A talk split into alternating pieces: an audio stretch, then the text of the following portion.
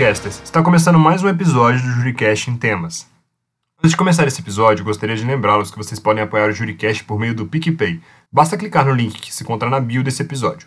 Temos planos a partir de R$ reais que já te garantem benefícios. Hoje estarei conversando com Davi Sobreira e Fabrício Pontin sobre os limites da liberdade de expressão e debateremos de que forma esses limites podem ser estabelecidos sem que haja qualquer forma de censura prévia. Esperamos que gostem desse episódio.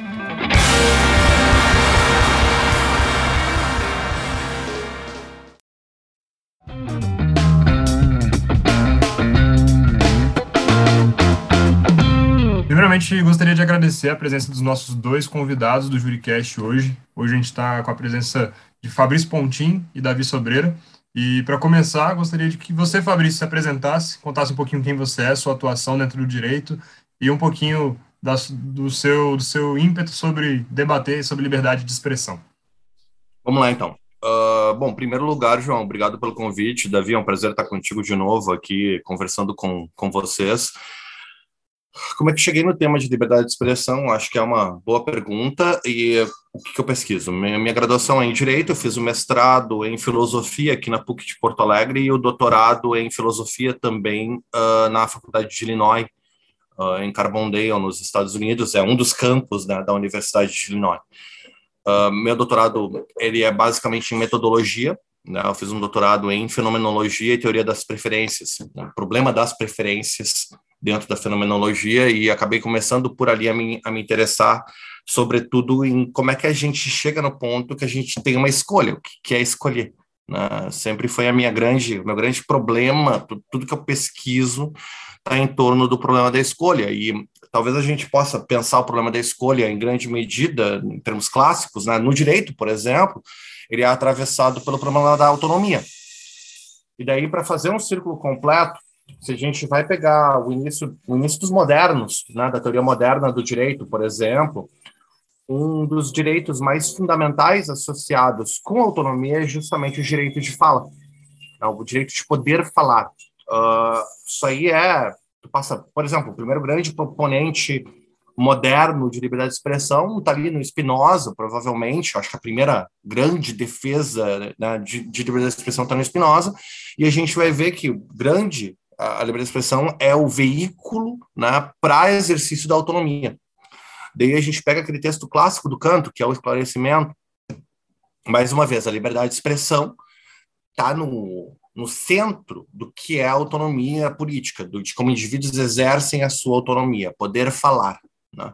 Mas eu comecei a querer entrar um pouco mais fundo nessa discussão, cruzar ela com algumas características, daí sim, epistemológicas e metodológicas do debate, para entender um pouquinho mais como é que ele era pautado durante esse período. Daí, isso tem sido um pouco que eu venho pesquisando nos últimos anos de forma super, assim, uh, ampla, porque vai desde perspectivas vinculadas à teoria dos jogos, né, como a teoria dos jogos trabalha problemas discursivos, como é que discurso, o que, que vem carregado dentro da teoria dos jogos sobre ação individual, como indivíduos expressam preferências, até mais recentemente meu interesse na questão da educação, né, que atualmente eu estou, inclusive, num programa de pós-graduação em educação aqui na Universidade de La Salle, em Porto Alegre. Minha atuação na graduação é na graduação de Relações Internacionais.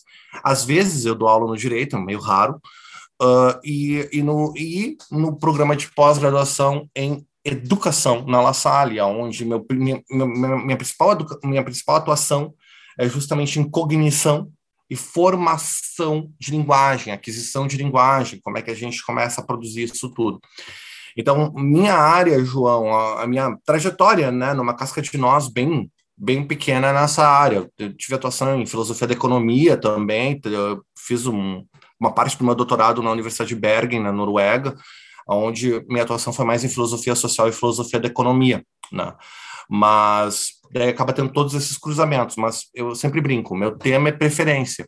E eu acho que falar de preferência sem falar de liberdade de expressão é muito difícil, porque eles são meio que o mesmo tema.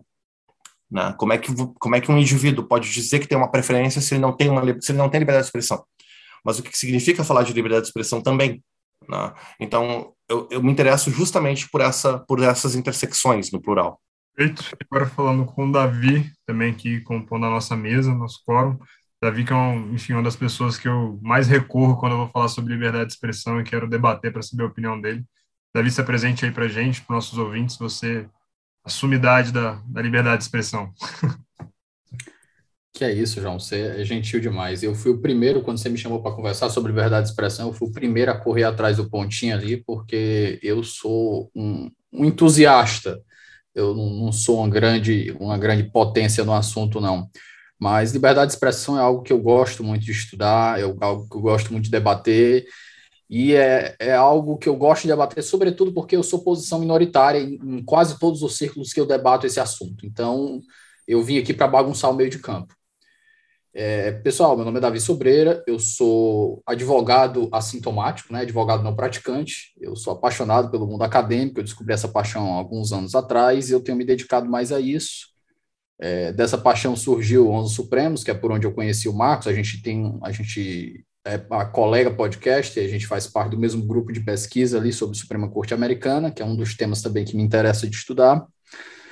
E eu tenho me dedicado a estudar direito constitucional e liberdade de expressão com um pouco mais de dedicação, porque eu acho que a liberdade de expressão ela é, ela está no cerne do desenvolvimento do que a gente chama de virtude cívica, que é um dos pilares para a gente viver uma sociedade aberta de verdade. Mas a gente vai chegar a isso em algum momento aqui da conversa. Basicamente, esse sou eu aí, João. Como diria o Davi, bora nós. Vamos, para começar, eu acho que é importante a gente começar dando nome aos bois e conceituar para cada um de vocês. Eu queria ouvir muito a opinião de cada um de vocês sobre o conceito do que é liberdade de expressão. O que, que vocês têm para si o que é liberdade de expressão? Então, acho que, Pontinho, se puder começar, acho que seria legal para a gente começar esse debate.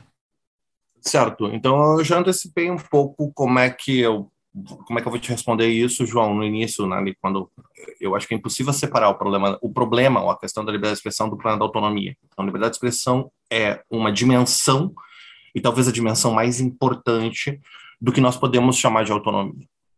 Ou seja, do que a gente pode chamar de exercício de vontade individual, certo? Ao mesmo tempo, tem três coisas aqui que precisam ser colocadas em perspectiva: exercício, vontade e individual. Nenhuma dessas três coisas são incontroversas e nenhuma dessas três coisas são absolutas. Né? Pelo menos ninguém vai dizer que isso, entender isso de forma absoluta a sério na literatura fora polemistas, né? Nem o que é exercício, nem o que é indivíduo, nem o que é vontade. Todas essas questões são condicionadas. Então eu entendo liberdade de expressão como um fenômeno político condicionado, mas essencial para a atuação política que significa o seguinte: a pessoa tem que ter o espaço de fala para o que ela acredita ser as suas preferências. Isso é ter liberdade de expressão, é ter o espaço de fala. Mas esse espaço de fala, ele, ele tem que ser compreendido a partir de um condicionamento do que a gente pode chamar de condição de agência. Então, a liberdade de expressão é inseparável da condição de agência do indivíduo que está pretendendo falar. E essas duas questões estão interseccionadas e precisam ser compreendidas de forma uh, complexa. Né? Eu acho que a primeira pessoa a sugerir isso, embora ele mesmo não tenha falado de liberdade de expressão com todas essas letras, mas a minha compreensão, vocês vão perceber, está bem ligada à compreensão do Adam Smith com relação a esse, a, a esse fenômeno específico, né? da condição de agência vis autonomia. Na verdade, dos dois grandes escoceses, né? Mas a gente pode ir depois. Mas essa é a minha, a minha conceituação numa casca de nós, novamente, é liberdade de expressão é a intersecção entre ter a possibilidade de fala e a condição para falar. São essas duas coisas juntas. É isso condição aí. de agente que você diz, essa condição para se falar, é isso que você quis dizer com condição de agente? Condição de agência, como a gente... Tá, pensa num plano cartesiano. A condição de agência é como se ela fosse duas linhas num plano cartesiano. Uma delas é a tua condição material e a outra delas é a tua condição uh, psicológica. A tua condição material é como é que tu tá materialmente, tu é rico, tu é pobre, tu tem saneamento básico, tu não tem. A tua condição psicológica é tu tá chapadão, ou tu tá com tesão, ou tu tá com fome, como, como é que tu tá? Né? Essas duas coisas cruzam, a gente chama condição de agência. Tu vai ter fala em qualquer condição de agência, mas a condição de agência atravessa como tu vai falar. Não tem como separar essas duas coisas, não, não, elas não são desaclopáveis, né? E elas acabam significando, em termos político-econômicos, uma espécie de uh, rede de segurança, né? uma safety net, para a condição de fala, né? e para as consequências da condição de fala. Perfeito. Davi, você que tem também uma pegada relativamente liberal, conheço já um pouquinho dos seus, seus viés. Para você, qual o seu conceito hoje que você daria para liberdade de expressão? Cara, é, primeiro, eu adiro realmente a, a, a, medida que o Pontin deu aí para a liberdade de expressão. Eu, a, eu acho que o Pontin ele deu uma descrição muito prática do, do que é a liberdade de expressão, uma, muito palpável. A minha visão da liberdade de expressão, eu acrescento a visão dele uma visão mais filosófica. A liberdade de expressão seria, e aqui eu, eu acho que eu bebo até um pouco do 100, que é alguém que foi o, o primeiro tópico de, de, de, de, conversa entre eu e o Pontinho lá no Supremos. O, a liberdade de expressão ela é um exercício da própria condição de ser que a gente tem. Você não tem como é, dissociar a condição de uma pessoa de existência da, da capacidade que ela tem, que ela deve ter de poder exercer a sua liberdade de expressão, porque o direito de opinar numa sociedade é nada além do que o exercício de você mostrar quem você é. Então, dentro de um ponto de vista filosófico, a gente pode dizer que a liberdade de expressão está delimitada nesse ponto. Não só isso, é uma das perspectivas filosóficas, certo? Não é a, a não é a, a única que existe mas é de você poder exercer, você ter o direito de exercer quem você é, porque a, as suas visões de mundo, as suas opiniões, elas são inerentemente parte do, do seu, do, teu, do seu ser, do seu eu. Perfeito. É, aproveitando que você comentou sobre o nosso grupo da Scotus, é, Davi, você pode trazer para a gente um pouquinho desse paralelo entre o modelo americano que eles têm lá de liberdade de expressão e o nosso modelo brasileiro, que eles são, assim, dualidades totalmente diferentes, e, mas que, assim, em certo ponto conversam. Se puder trazer esse cenário, seria bem interessante para a gente. Cara, é, esse ponto aqui vai ser um interessante debate entre em uma conversa aqui entre eu e o Pontinho. O Pontinho ele tem algumas opiniões que eu acho muito interessantes na, naquela conversa que ele teve com o Pedro, e ele traz alguns insights aí sobre algumas, algumas elementos essenciais para você é, exercer o seu direito de liberdade de expressão, que ele comenta a Marta Nussbaum, mas a gente vai chegar lá. Basicamente, se a gente for diferenciar o modelo americano do modelo brasileiro, se a gente é que existe um modelo unitário brasileiro, é que no modelo americano, né, a gente tem lá a primeira emenda, que tem cinco direitos principais, a gente tem liberdade de religião, liberdade de expressão, liberdade de imprensa, de papéis, de, de petição ao, ao governo, enfim. Dentro, dessa, dentro de uma dessas sessões da, da primeira emenda, ela vai dizer que, de, o, que o governo não pode restringir a liberdade de expressão. E essa ideia foi construída aí no decorrer de mais ou menos 50, 60 anos, ali da década de 10 até a década de 60, 70, quase no final da década de 60, quando ele fecha com Brandenburg, que ele vai dizer que o, a medida hoje da liberdade de expressão nos Estados Unidos, ela tem várias, tem várias limitações. A gente não, não, não existe um lugar no mundo, não existe, não existe um lugar no planeta, eu, eu posso cravar aqui, mesmo sem conhecer todos os países, que você possa dizer a liberdade de expressão é absoluta. Porque você dizer que a liberdade de expressão é absoluta é você compactuar com a ideia de que eu, dizer, eu poder ameaçar você. Porque se eu te ameaço, eu estou exercendo a minha liberdade de expressão. E você dizer que isso é absoluto quer dizer que isso é compatível com a lei. Então não faz sentido. Em nenhum lugar do mundo você está dizendo que a liberdade de expressão é absoluta. Então, quando você vem para o território brasileiro e alguém vai dizer, ah, a liberdade de expressão é importante, mas não é absoluta, que nem eu já conversei com o, o Fábio Victor Lerre, lá da, da PUC Rio, esse é um, é, um, é um grande coringa que as pessoas tentam soltar para tirar da cartola qualquer tipo de sanção, qualquer tipo de limitação. Ah, a liberdade de expressão é importante, mas não é absoluta. Beleza, mas ninguém está dizendo que é absoluta. Isso não é o ponto. A gente está querendo discutir quais são os limites. E no, no, Brasil a gente não tem limites claros. Por quê? Porque o STF fez uma opção, uma opção, uma opção de, de política judiciária de não delimitar claramente quais são os limites da liberdade de expressão. Porque a partir do momento que ele cria um limite, ele não cria um limite só para a sociedade, ele cria um precedente que também é vincula, que vincula ele mesmo. Então ele tem que obedecer os próprios limites. Então ele vai fazendo esse pescado e vai lidando com as, as situações que vão surgindo de acordo com, a, com o, o, o freguês que vai surgindo. Então a gente vai vendo absurdos aqui acolá, e a gente pode eventualmente chegar aqui no caso do Monark, eu posso dar minhas opiniões, a gente vai discutir aqui com o Pontinho. Mas a grande diferença é que nos Estados Unidos a gente tem contornos, a gente não só tem um, um campo, um campo de, de, expressão maior, mas a gente tem contornos muito claros sobre o que pode ser dito e não pode ser dito. E o maior desses contornos é o, o, o teste de Brandenburg, né, que foi estabelecido lá em 1969, que ele vai dizer que a, o discurso ele só pode ser punido se ele for uma imminent lawless action, uma uhum. ação ilegal iminente. Ou seja, se a, a, a, o exercício do discurso ele possa causar uma ação iminente, uma ação ilegal iminente. O, o, que isso quer dizer? Quer dizer que um grupo, como aconteceu no caso de Brandenburg, um grupo da Ku Klux Klan com 10, 20 malucos podem chegar lá e dizer que eles querem invadir o Capitólio, que eles querem marchar sobre Washington e eles querem dominar o governo. Isso não vai ser nenhum tipo de crime.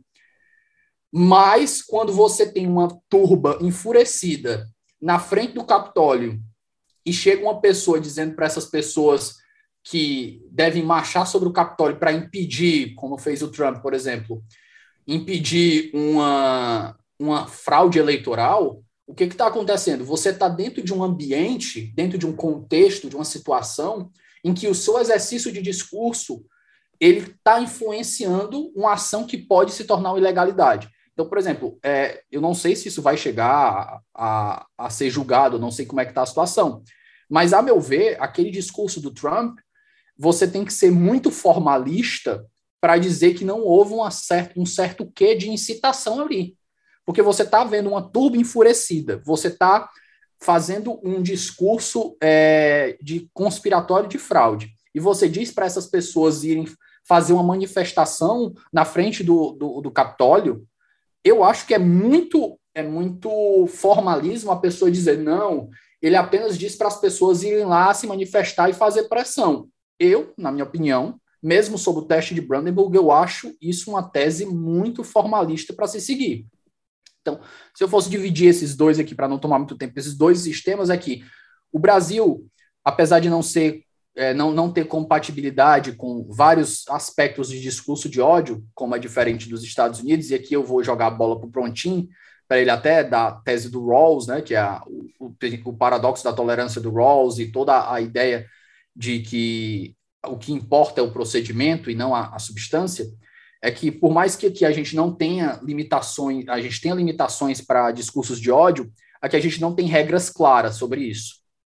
Até mesmo você pode conversar com o Paulo Iotti, o Paulo Iotti ele mesmo comenta, ele, por exemplo, aqui a gente tem proibição para racismo, a gente não tem proibição para injúria racial, não existe, não existe uma equiparação entre os dois.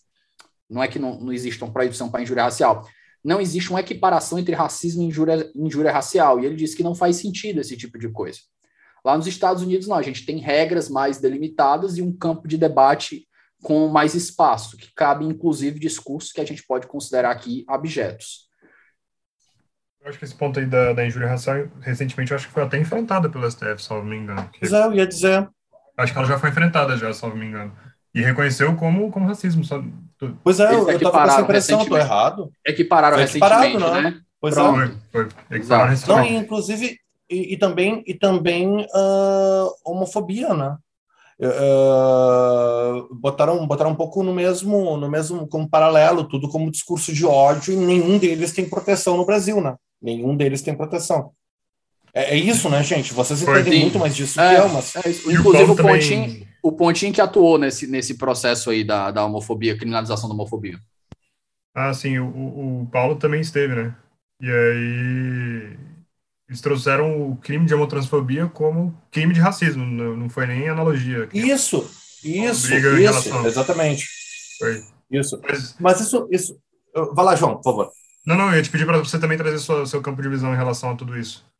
Ah, primeiro, eu não tenho exatamente campo de visão, porque eu não, não me meto muito nessas discussões mais materiais de direito por medo de falar muita besteira. É claro que eu li todo o debate aí, uh, inclusive eu, eu acho que para mim, a decisão paradigmática sobre essa questão no contexto norte-americano né, é aquela da Igreja Batista, da Southern Baptist Church, né, e a decisão da Sotomayor sobre o caso do God Hates Fags, né, uh, que basicamente teve uma ação, isso, se não me engano, foi por parte da Associação de Veteranos norte-americano, né, contra essa igreja batista, que ela fazia uh, piquetes na frente de funerais de soldados americanos, né, com, com sinais Deus odeia a América, Deus odeia os soldados, Deus odeia tudo, né, que eles têm essa uma, uma perspectiva mileniarista, apocalíptica, né, bem bizarra ali de batismo.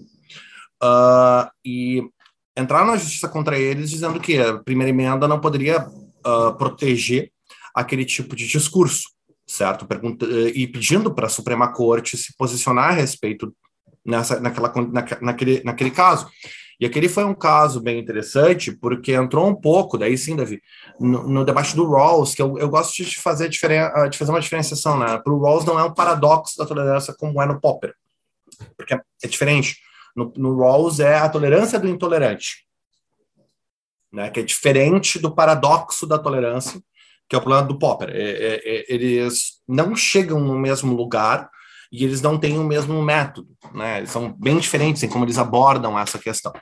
Mas a, mas a, a posição da Sotomayor é uma posição bem interessante, porque ela adota uma posição na, na, na decisão dela que é uma posição universalizável, né, de universalismo, que daí encaixa com a posição do Rawls. O que, que ela diz? Uh, dizer Deus odeia os soldados né, é expressar uma opinião. É diferente de dizer Deus quer que você mate os soldados, quer fazer uma apologia ao crime. Então você pode dizer que Deus odeia os judeus, mas você não pode dizer Deus diz mate os judeus. Porque odiar não é crime, não é uma odiar não é assim, pelo menos né, na não é um crime específico dentro do, do, do direito americano, mas matar é. Então você não pode fazer apologia a crime, né, nem, digamos assim, incentivar uma ação criminosa. Isso não está protegido pela primeira emenda. Mas a primeira emenda, de forma não ambígua, né, ela diz com todas as letras, permite discurso de ódio, na medida que discurso de ódio pode ser uma expressão de preferência individual, e o que eu entendo como discurso de ódio, a outra parte pode não entender. E daí entra no universalismo, que é como é que você vai vetar a expressão de uma preferência individual que não inclui uma restrição pública. Né? Daí você diz: olha, a não ser que isso seja um tipo devidamente reconhecido como ilegal, Daí você pode dizer, ah tá, não pode, porque você está fazendo apologia a crime. Mas se você só está expressando uma, uma opinião sobre alguma coisa em abstrato, é universalizável. Né? Todo mundo quer ter o direito de opinião. E é nessa, nessa fronteira que a decisão da Sotomayor, ali naquele caso emblemático, que eu acho que ainda é o consenso americano, entra. E está muito alinhado com o artigo mais uh, fácil sobre, fácil não, mas mais famoso sobre isso, que é de um cara da metaética, né, o David O'Brink, que ele tem um artigo que é pauta a discussão sobre liberdade de expressão nos Estados Unidos, não só nos Estados Unidos, mas no mundo anglo-saxão, que é os princípios progressivos de Mill e a liberdade de expressão. É um artigo bem bem clássico, todo mundo cita ele quando fala desse assunto na literatura anglo-saxã. E ele diz o seguinte, que o preço que a gente paga por uma sociedade aberta é permitir que as pessoas possam falar merda. E que não é nenhuma permissão. Elas têm o direito de falar merda. Elas têm o direito né, de falar besteira, de falar merda. E isso inclui o direito de falar coisas odiosas. Por quê? Porque se você regulamenta o direito de falar coisas odiosas, você está, digamos assim, dilacerando uh, as condições de fala na esfera pública, naqueles efeitos que aparecem no Google às vezes, né, chilling effects, que você uh, regulamenta um aspecto da, do funcionamento do, do algoritmo, né, e o algoritmo começa a quebrar. E daí a analogia seria essa com relação ao livre mercado de ideias para esse pessoal. Se a gente pega o paralelo, no Brasil a gente não tende a, a, seguir essa linha, né? A gente tende a ter uma condição mais protetiva das condições de fala. A gente pode agora começar a entrar em como é que isso funciona, em por que, que a gente tem cada um essa, essa dimensão. E eu vou dizer para vocês, eu acho que o Brink, eu um, já tive um artigo debatendo essa, essa discussão no Brink, e essa condição mais de um livre mercado de ideias sem regulamentação, né? Por que, eu acho que isso aí é um pouco idealizado? Mas para mim isso tem um aspecto teórico também de por que, que eu acho que isso é idealizado, que são como é que mudou a dinâmica de discurso e como nós entendemos discurso nos últimos 50 anos, mais ainda nos últimos 20, de 2000 para cá mesmo, né? Uh, que não, na minha opinião, pelo menos, não, não deveria nos motivar a acreditar nas mesmas coisas sobre condições de fala que autores como John Stuart Mill e Adam Smith acreditavam. Entende? A gente não tem mais razões para acreditar no que aqueles caras acreditavam sobre condições de fala, não é sobre liberdade de expressão o problema. O problema é a condição de fala. Uh, e, e, daí a gente está regulamentando no lugar errado. Né? A, a, atuação da regulamentação é no lugar errado, que é o que eu tenho também trazido, que a gente insiste em respostas que estão um pouco desatualizada é a palavra errada, mas que estão querendo lidar com o problema desde uma matiz conceitual e de uma matiz existencial que não fecha com a matiz existencial que nós temos agora. Então a gente traz ferramentas que não servem para consertar o problema mecânico do carro que nós temos agora. Tu tenta consertar um carro super moderno, tu pega, sei lá, um Bugatti novo, né, com ferramenta para consertar um Golzinho 1000 1980. Não vai rolar. Não vai rolar. Não é que Cara, não é que a ferramenta é ruim, entendeu? É que ela não serve para aquele carro. O carro mudou. Uh, tu pega lá o mecânico, que é um baita mecânico, mas que tá acostumado a trabalhar com Volks das antigas. O cara sabe tunar um Fuca como ninguém. Né? Mas daí tu larga na mão dele um, um, um sei lá, um Porsche novo elétrico 2022, entende? O cara vai olhar para o carro, vai olhar para as ferramentas dele e vai dizer, porra, me fudi. Uh, e um pouco o que está acontecendo com a regulamentação do problema da liberdade de expressão, na minha opinião, é esse. Nós temos excelentes, excelentes ferramentas para lidar com o carro 80. Mas não. Eu vou, Pontinho, eu vou pegar aqui uma frase que o Pontinho usou, e essa frase aqui eu guardei para mim, que inclusive quando eu for escrever, eu vou, eu vou ter que citar um vídeo de YouTube com o Pontinho. Assim, nós estamos tentando lidar com um problema pós-moderno usando ferramentas modernas. Essa descrição que o Pontinho deu na conversa dele com o Dória eu achei fantástica. Eu achei, assim, fenomenal. É, é, é assim, verdade seja dita, eu, eu, eu tenho, eu, eu acho que está faltando aqui, tá? E, e, João e Davi, isso aqui é uma, é uma provocação que eu tenho feito para os colegas do direito. Uh, tem um cara que eu gosto muito na Universidade de Colorado, que não é lido no Brasil, se chama Pierre Schlag. Tá? Uh, ele é um, um, teórico do direito, mas que pega a questão da pós-modernidade. E eu acho que a, e aqui vamos lá, vamos botar fogo no parquinho, tá? Já que estamos aqui com dois colegas que estão trabalhando dentro do direito. O debate sobre pós-modernidade chega no direito brasileiro por uma via estetizante, de estética. Né? Uh, e por um lado é muito bacana, mas todo mundo começa a fazer literatura e usar muitas proparoxítonas, e todo mundo quer falar né, de Mário de Andrade, fazer textos bonitos. Sim, tudo bem, isso é bacana, isso, mas a gente não está entendendo exatamente o que está em jogo. Né?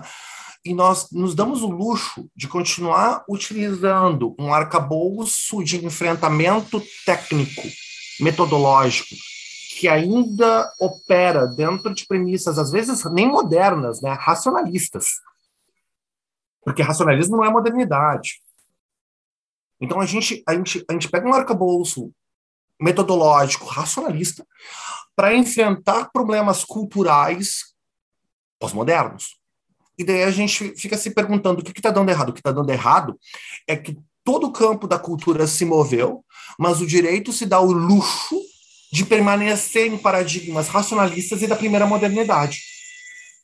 E digo mais, mesmo quando a gente opera dentro dos parâmetros da pós-modernidade, a nossa operacionalização do que se chama pós-modernidade se dá por um viés analítico, racionalista e moderno. Ou seja, a gente não entende o que é a pós-modernidade.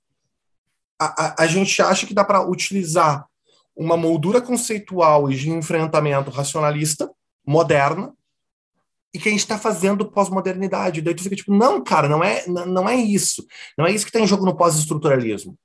O que está em jogo no pós-estruturalismo é reconhecer que houve um movimento cultural, reconhecer que houve um movimento social que exige um posturamento distinto. E daí vai depender, a gente vai ter que mudar quem a gente lê, como a gente lê, como é que a gente coloca um, um, um, uma lente sobre esses monstros sagrados é, é, o que eu venho provocando o pessoal. Cara, olha só, sou apaixonado por Adam Smith. Sou apaixonado por John Stuart Mill. Sou apaixonado por David Hume, certo? Mas esses caras não eram infalíveis, primeiro lugar. Segundo lugar, a gente tem que pensar quais eram as condições aonde eles estavam situando a teoria deles e pensar, cara, ainda dá para pensar isso desse jeito então? Porque olha a quantidade de pressuposição que esses caras têm. A grande provocação que eu tenho feito, que eu acho que ilustra essa questão, modernidade, pós-modernidade, muito bem, é um cara como Adam Smith, ele acreditava piamente que ninguém ia mentir de propósito. O cara escreve isso, eu não estou inventando. Ele diz com todas as letras que se uma pessoa está informada sobre o que é a verdade, ela nunca diz o que é mentira. O John Stuart Mill vai na mesma, na mesma, na mesma linha, que é pessoas bem informadas e bem educadas. Se você apresenta os fatos para elas, elas escolhem a verdade dos fatos, porque elas são bem informadas. Tem esse elitismo conceito.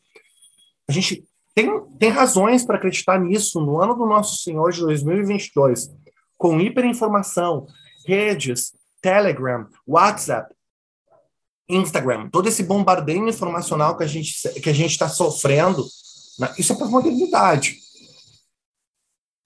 Olha o que está acontecendo com a guerra na Ucrânia. É, é, é, disputa de emoções morais, né?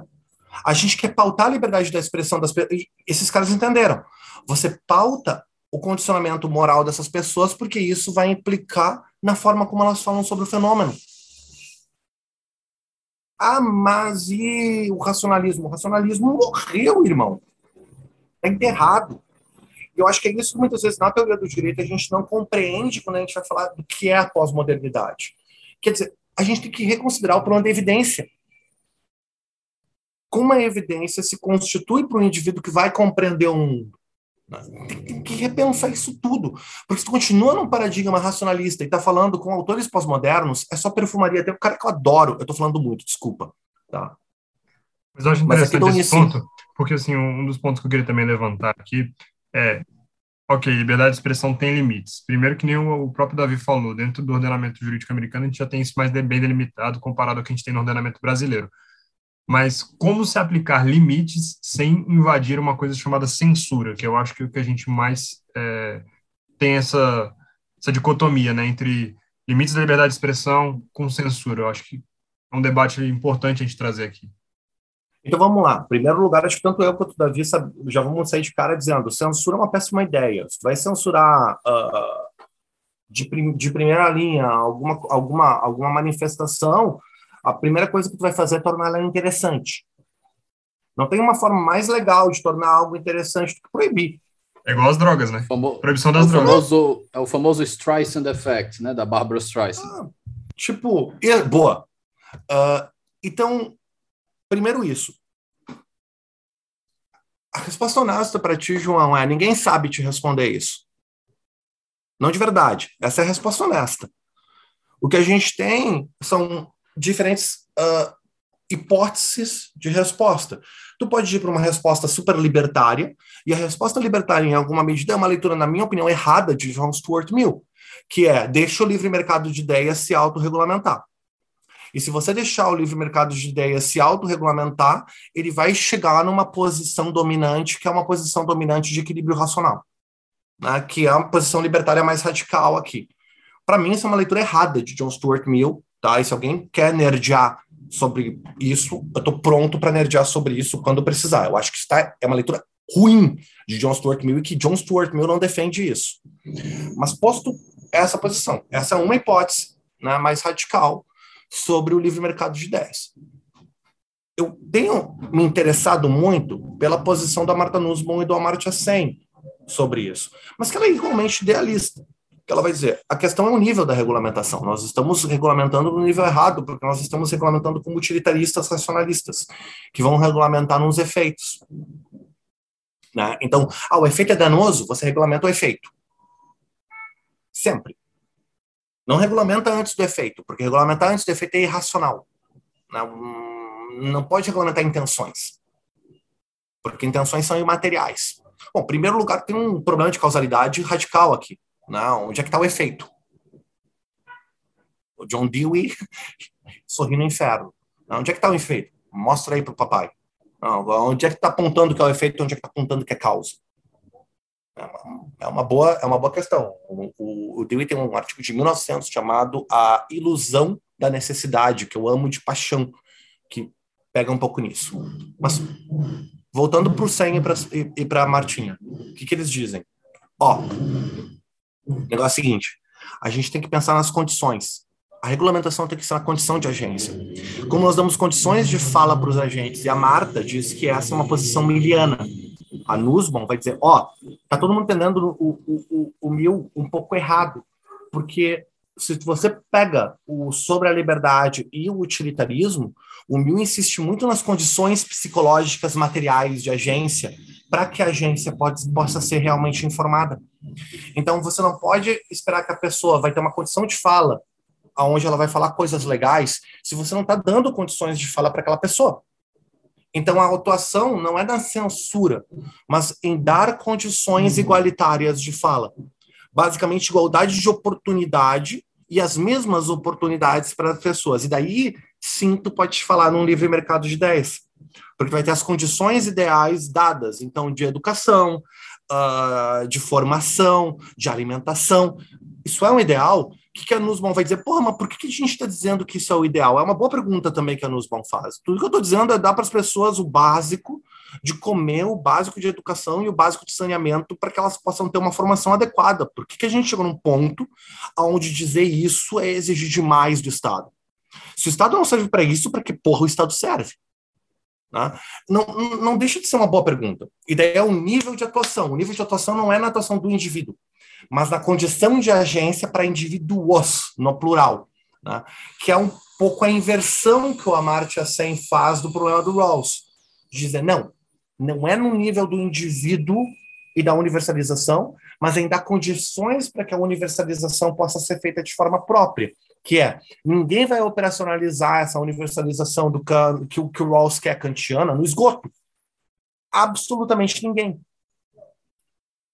Então não, não pode ter a tem uma liberdade prévia aqui que não pode ter, que é a liberdade de jogar esgoto para tudo que é canto, tanto metafórico quanto literal, entende? A gente não pode esperar que as pessoas vão atuar livremente no esgoto e dizer não pode jogar as pessoas no meio do esgoto, não é censurar.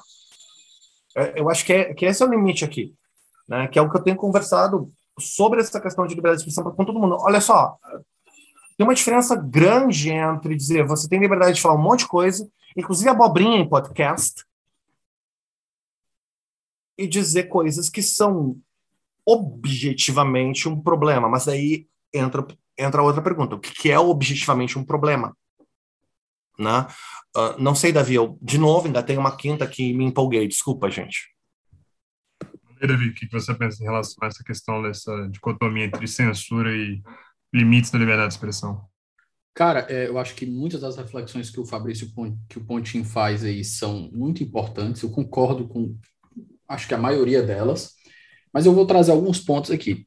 Por exemplo, é, vamos pegar o caso do Monarque como exemplo, certo? O Monarque ele defendeu duas ideias. A primeira ideia, vamos pegar uma que é mais fácil, que é a do partido nazista. Eu já conversei até com o João aqui antes da gente começar. Defender a existência de um partido nazista não dá não precisa falar nem de um ponto de vista é, moral, a gente pode falar até de um ponto de vista de meta-argumento. A gente usa aqui a, a tese do, do Carl Levenstein, da democracia militante, né? A democracia, ela pode ter, isso aqui se pode chamar até de, de, de um paradoxo, é um, entra na ideia do, do, do Popper de um paradoxo da democracia, de um dos paradoxos da democracia. A democracia, ela pode ter certos mecanismos para evitar que, seja, que ela se torne um pacto suicida. Então, é, isso daqui foi discutido até pelo Pontinho lá no Vira Casacas. Eu gosto muito do Pontinho, porque eu fico usando os argumentos dele e fica parecendo que eu sou inteligente. Então, ó, um dos pontos que é, você pode argumentar. Tem é gente que, ou opositor, também tem isso. É. você pode dizer que o, o fato de existir um partido nazista, o partido, a, a ambição do partido é tomar o poder. E se um partido nazista toma o poder e implementa suas posições, realmente acabou a sociedade, como ela é. Agora, quando o, o monarca vai lá e faz, de uma maneira muito irresponsável, a defesa que ele fez de que ele acha que o nazista deveria ter o direito de falar. Cara, se você pegasse isso, e aqui eu vou fazer uma problematização. De novo, eu vim para bagunçar o meio de campo, eu vim para trazer mais perguntas do que respostas. Se você trouxesse esse mesmo debate que o Monark fez uns três, quatro anos atrás, que até o, o, até o Rafinha Bastos falou a mesma coisa, isso uns três, quatro anos atrás, você não geraria a mesma comoção. O que, que tem aqui, na minha opinião? Primeiro, a gente tem, existe um sentimento, in, inclusive nas redes que são muito reativas, que isso aqui é a minha percepção, pessoal. Então, por favor, não, não tomem como uma leitura absoluta da verdade. Primeiro, existe um sentimento muito grande anti-bolsonarista. E qualquer coisa que se associa a ele vai causar uma certa repulsa. Então, quando você tem essa ideia de um discurso de permissão de discurso de ódio, que também é às vezes muito defendida por essa galera, isso vai desaguar num, numa repulsa social que acaba refletindo ali. Segundo ponto, é a gente está num momento que eu chamo, e aqui eu, eu peço perdão, mas aqui eu, eu, eu, verdades inconvenientes, a gente está num momento de histeria. A gente é o tipo de assunto que a gente não, que as pessoas não sabem lidar de maneira racional. Você pega um assunto, parece que você coloca nazismo no argumento, você desliga uma chave na cabeça das pessoas e as pessoas entram em full emotivo. E eu consigo olhar para você, João, eu consigo argumentar que um nazista deveria ter o direito de falar, por mais repulsiva que eu ache as, as, as proposições dele, e você deveria olhar para mim, me ouvir e dizer: Davi, eu acho a sua posição aqui, aqui, aqui é errada, mas tudo bem. Eu não acho que você deveria ser preso por isso, como algumas pessoas estavam, inclusive, defendendo. E um dos pontos que, por que, que eu acho essa ideia, essa ideia é, defensável? Primeiro ponto é que a gente tem que entender que a democracia ela não é algo bonitinho, formado, aquele, aquele mar de flores, aquele, aquele Éden que todo mundo prega, de pluralismo, certo? A democracia é algo que às vezes é sujo, é feio, e o pluralismo ele não vem fácil, ele precisa de trabalho.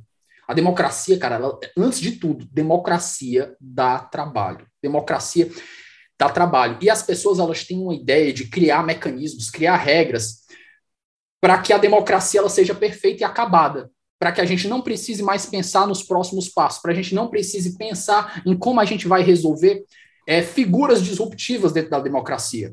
Só que o que acontece? Existe um certo grupo de pessoas, que eu não sei se é 10, 20, um, um 5%, que a gente vai ter que conviver. Não dá para a gente dizer que a gente vai matar os caras, excluir os caras, mandar os caras para as colinas e, e trancar os caras lá. A gente tem que aprender a conviver com os caras.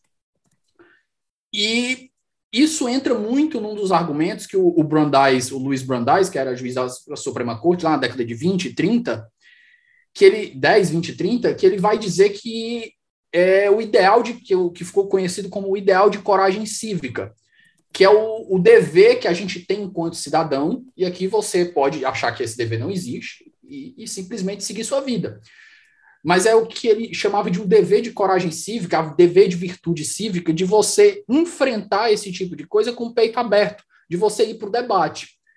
E isso é muito difícil. Você dizer para as pessoas que elas têm o dever de fazer a democracia dar certo, de que essa tarefa é de cada um de nós, não é do governo, não é de terceiros, isso é muito problemático.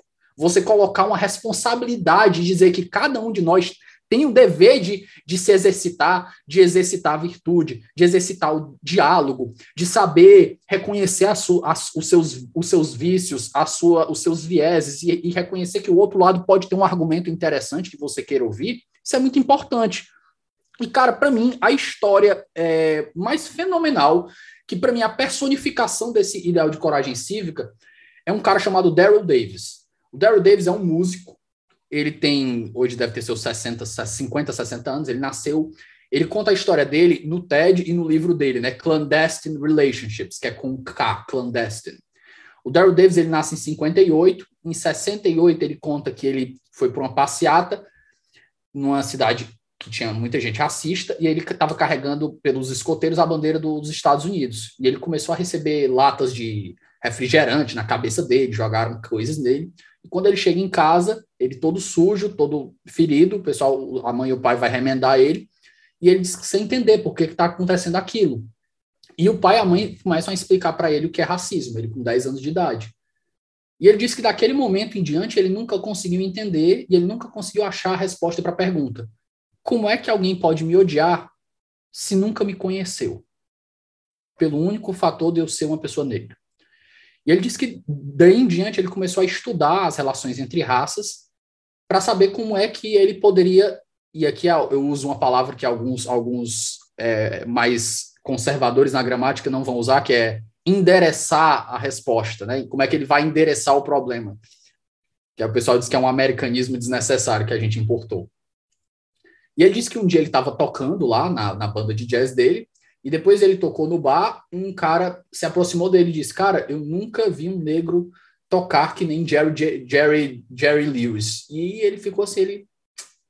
Mas espera aí, onde é que você acha que o Jerry Lewis aprendeu a tocar?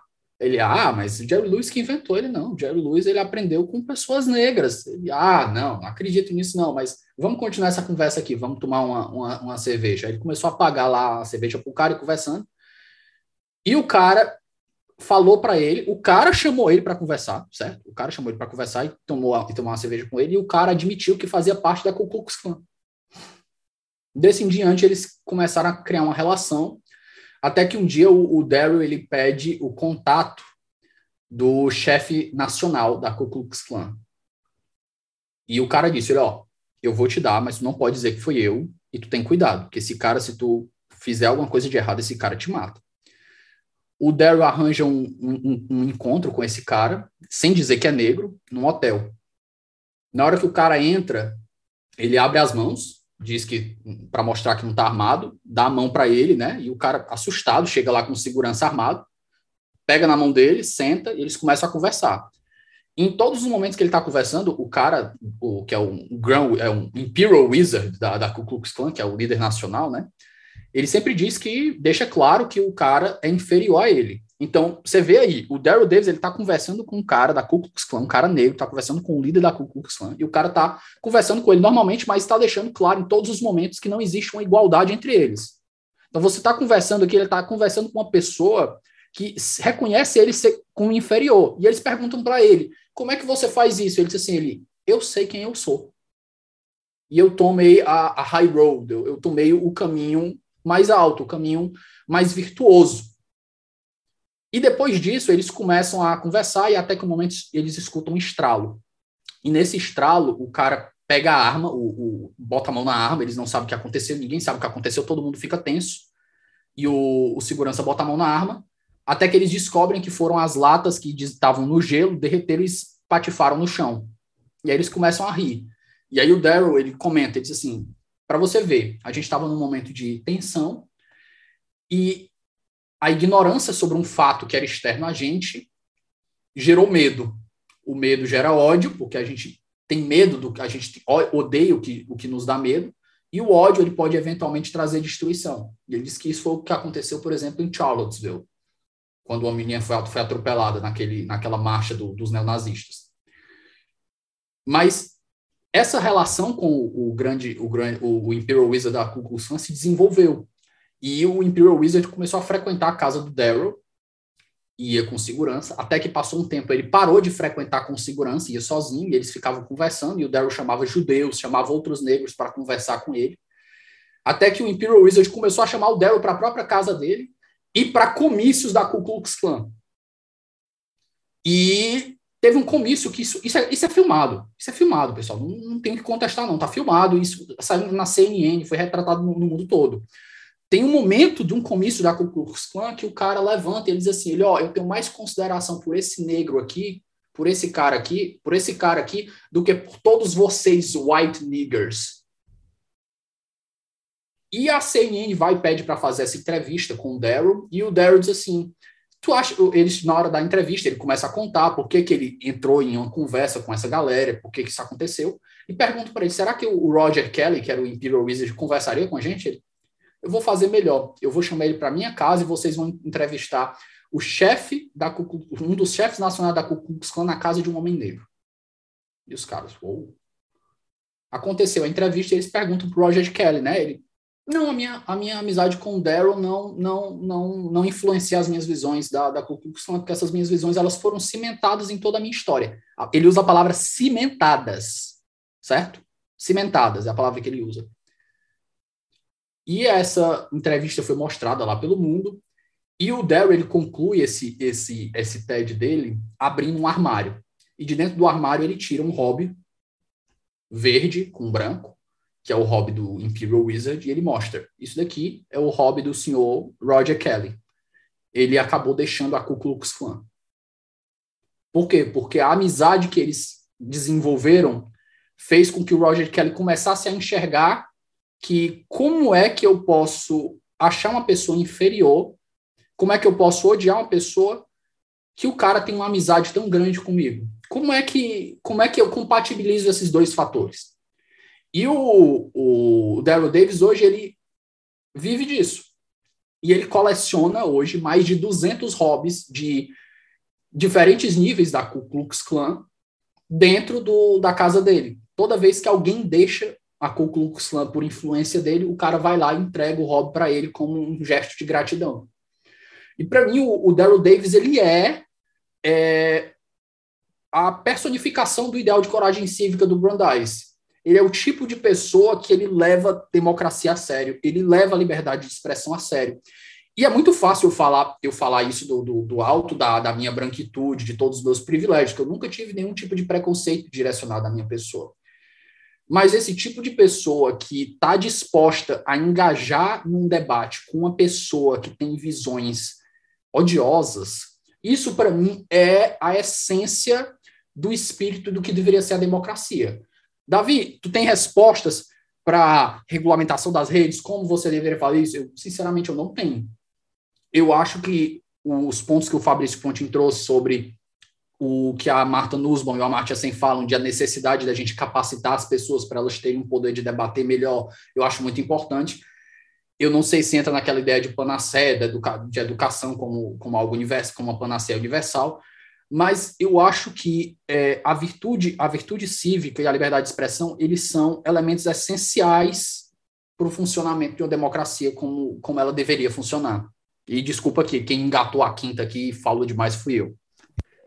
É, show de bola, eu ia te pedir para você falar sobre isso, que essa semana você trouxe nos seus stories, eu pedi para você replicar essa história aqui, porque querendo ou não, quando a gente fala de liberdade de expressão, a gente fala de pluralidade, pluralidade também né, depende de você ouvir o que você não gosta, né? Que nem o Antônio Lewis traz no livro dele, Liberdade para as Ideias que Nós Odiamos. Então, é, é de suma importância falar disso. Mas um ponto que eu queria trazer também aqui, e aí eu queria muito também saber a opinião de vocês dois, nesse caso do Monark, né? Óbvio que o que ele falou, enfim, tem a sua problemática envolvida, mas paralelamente ao que estava acontecendo, eu estava lendo um, a, a, teoria de Bobbio sobre sanções sociais. E muito me eu parei para pensar foi sobre o cancelamento que hoje acontece nas redes sociais em, em razão disso, né? O, as sanções sociais pelo Bobbio vai desde você ser, enfim, taxado de idiota até o linchamento, que é o que ele traz como a última instância do, do das sanções sociais. E eu queria saber muito assim, o que, vocês acham, se as, essas sanções sociais poderiam ser consideradas no limite da liberdade de expressão ou não? Isso não deveria, enfim, existir e deixaria mesmo legalmente previsto né, os limites. Vamos lá. Primeiro, eu acho que a gente tem que encarar a questão do monarca de dois níveis diferentes, e até que na, vai uma questão sobre a caso que o Davi traz, a gente não vai resolver esses problemas no nível individual e de ação individual. Isso não existe. Né? Esses problemas não vão ser resolvidos no nível da ação individual. A ação individual é anedótica. Né? Ela pode nos contar um case interessante, mas ela é fundamentalmente anedótica. A gente precisa de estrutura, a gente precisa de movimento, a gente precisa de organização, a gente precisa de suporte político né? robusto. Senão a gente fica no nível né, da, da, da epifania epifânico, e daí a mudança social vira basicamente um milagre. Né? Se a gente vai, se a gente vai depender da epifania social para conseguir uh, algum tipo de mudança, é bom, a gente está fudido e mal pago. Né? Uh, posto isso, duas coisas sobre o caso do monarca. O primeiro engano é tratar o monarca como indivíduo. O monarca não é um indivíduo, o cara que está lidando com a quantia de dinheiro que o monarca está lidando, a quantidade de audiência que o monarca está lhe dando é um veículo de mídia de massa. Ponto.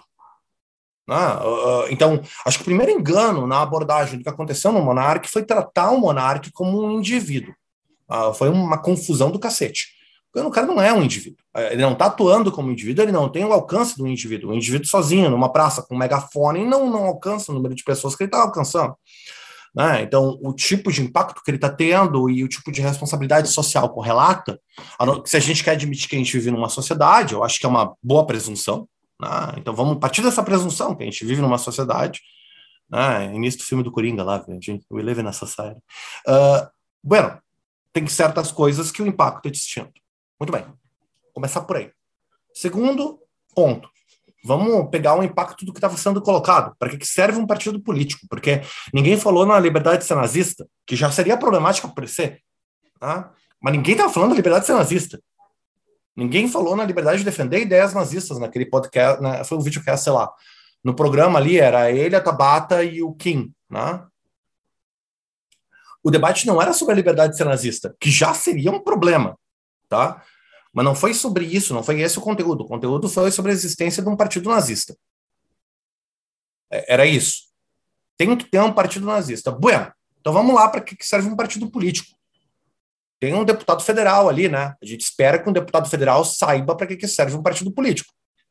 Um partido político serve para defender certas ideias e não existe se não for para chegar no poder. Qualquer um que está no partido político quer ter poder. Então, se você está dizendo que um partido nazista pode existir, pela transitividade das ideias conectadas, né, argumento lógico básico, você também está defendendo que ideias nazistas possam chegar ao poder. Ponto. Defender que exista um partido nazista significa defender a legitimidade pública de ideias nazistas. E daí a gente vai ter que discutir também o que é defender a ideia pública de ideias nazistas. Tem como defender nazismo sem defender que judeus devem ser mortos? Olha só que coincidência, não tem como. Não tem como ser nazista e não defender o extermínio de judeus, é impossível. É uma parte essencial de ser nazista é defender o extermínio de judeu. Então você está dizendo, de, mais uma vez, pela transitividade das ideias conectadas, que um partido político que defende publicamente uma política pública de extermínio de judeus é um partido político que pode chegar no poder. Porque ele só existe como partido político é uma questão de teoria de Estado básico. Então você tem um deputado federal num programa público, né, num programa numa, numa de massa, defendendo isso. Opa, calma aí. Então, isso não é defender a atuação individual, em primeiro lugar, é uma confusão enorme dizer que isso é, ah, é uma questão individual. Não, não é uma questão individual. Você está jogando esgoto no, no oceano e dizendo que todo mundo tem que nadar nesse oceano onde você jogou esgoto, porque faz parte da tua liberdade jogar esgoto no oceano. Não, peraí, cara. Não é por aí que vai. De novo, em termos de escolha social, é insustentável essa posição. Então tem essa primeira parte. Daí tem a segunda parte, que é onde a gente discute as consequências de você falar isso em público. E eu também quero pautar isso, João e Davi, com vocês de uma forma franca, tá? Vamos, vamos botar fogo no parquinho aqui. Porque eu não vou vitimizar o Monark, não. É gostosinho ter as consequências que o Monark teve. O cara teve uma página inteira no New York Times para ele. Que mané cancelamento. Qual foi o cancelamento que o cara sofreu? O que, qual foi exatamente a consequência que isso teve para a vida dele? Ele está mais pobre? Ele, ele tá em desgraça? O que, que, exatamente aconteceu com o cara? Ele, só, ele foi tongado na internet. Nossa, que horror. Né? Então, eu acho que também vale dar uma, dar uma, uma, uma, um, uma calibrada nessa questão. As consequências o monarca foram muito menores que a consequência de qualquer jovem negro que é pego com maconha.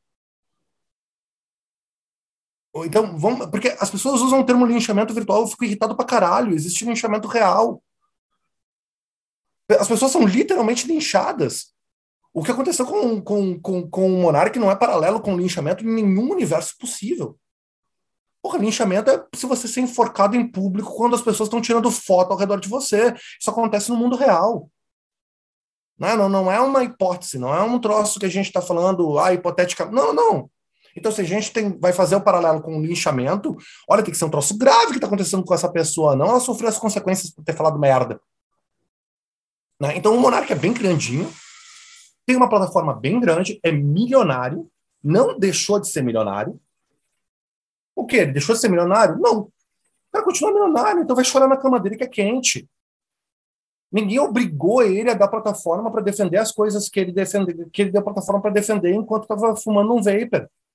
Então, eu acho que tem que pautar aqui que as consequências do que aconteceram com o Monark, na minha opinião, são plenamente proporcionais ao que ele estava defendendo. O cara, o cara sofreu as consequências do que ele disse e foi, inclusive, livre para ter uma plataforma enorme que nenhum de nós três tem para fazer isso. Então, enquanto sociedade, eu acho que é importante pensar isso. Ah, não, mas o cara tem que ser preso. Mas ele não foi preso para início de conversa. Não deve, não deve ser, tá? Beleza. Mas também a gente deve pensar mais uma vez que pessoas que fazem coisas muito menos complexas, com muito menos dano social, são presas porque não tem a rede de proteção social e institucional que pessoas como o Monarque têm. E daí eu prefiro focar nessas pessoas, se a gente vai focar em resposta desproporcional, entende? Eu acho que aqui tem uma questão de opção que, enquanto liberais, inclusive, é importante a gente fazer, porque senão a gente vai se botar no mato sem cachorro. Né? O monarca não precisa da nossa pena. Saca? Ele é plenamente capaz de responder pelo que ele fez. Não, não é. Tem, ele tem jogados bem caros que ele pode contratar. Então, eu, eu acho que essa é uma, é uma situação onde eu fico. Desculpa se eu estou parecendo um pouco sanguíneo a respeito disso, mas acho que é importante marcar.